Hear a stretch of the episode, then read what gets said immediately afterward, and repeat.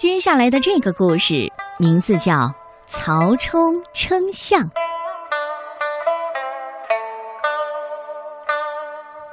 中国的古代有一个特殊的时期，同时有三个国家，所以呢，就叫做三国时期。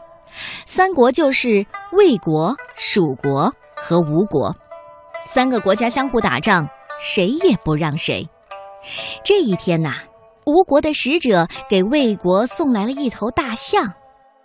吴国的使者说了：“尊敬的魏王，这是我们吴王送给您的礼物。”魏王曹操高兴地说：“好好，谢谢你们吴王，这真是我见过的最大的大象。”使者又说：“那么魏王，您知道这大象有多重吗？”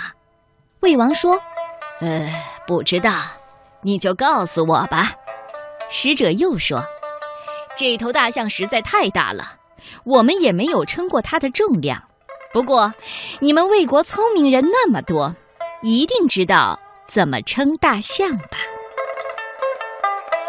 魏王一听，对他的大臣们说：“大家快想想，怎么样才能知道这头大象的重量？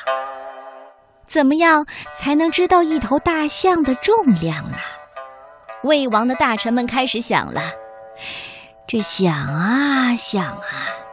白胡子大臣晃着脑袋说：“大王，不如我们就做一杆大秤，然后用秤来称吧。”魏王听了，想了一会儿说：“那如果这个超级大的秤做好了，又有谁能提得起大象呢？”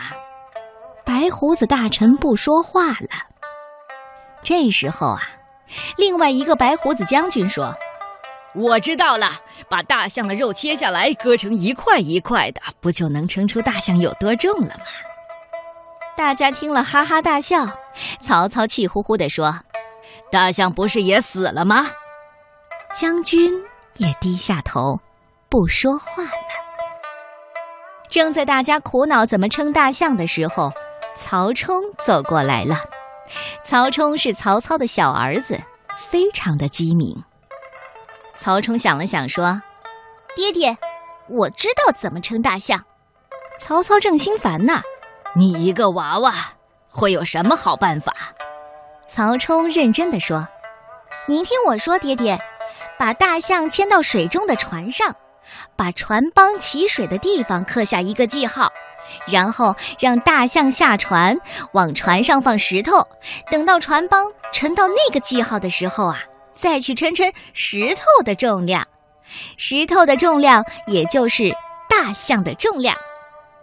哟，你个小娃娃，这真是一个好办法！在场的大臣们纷纷说：“曹冲真是太聪明了。”这其中也包括吴国的使者。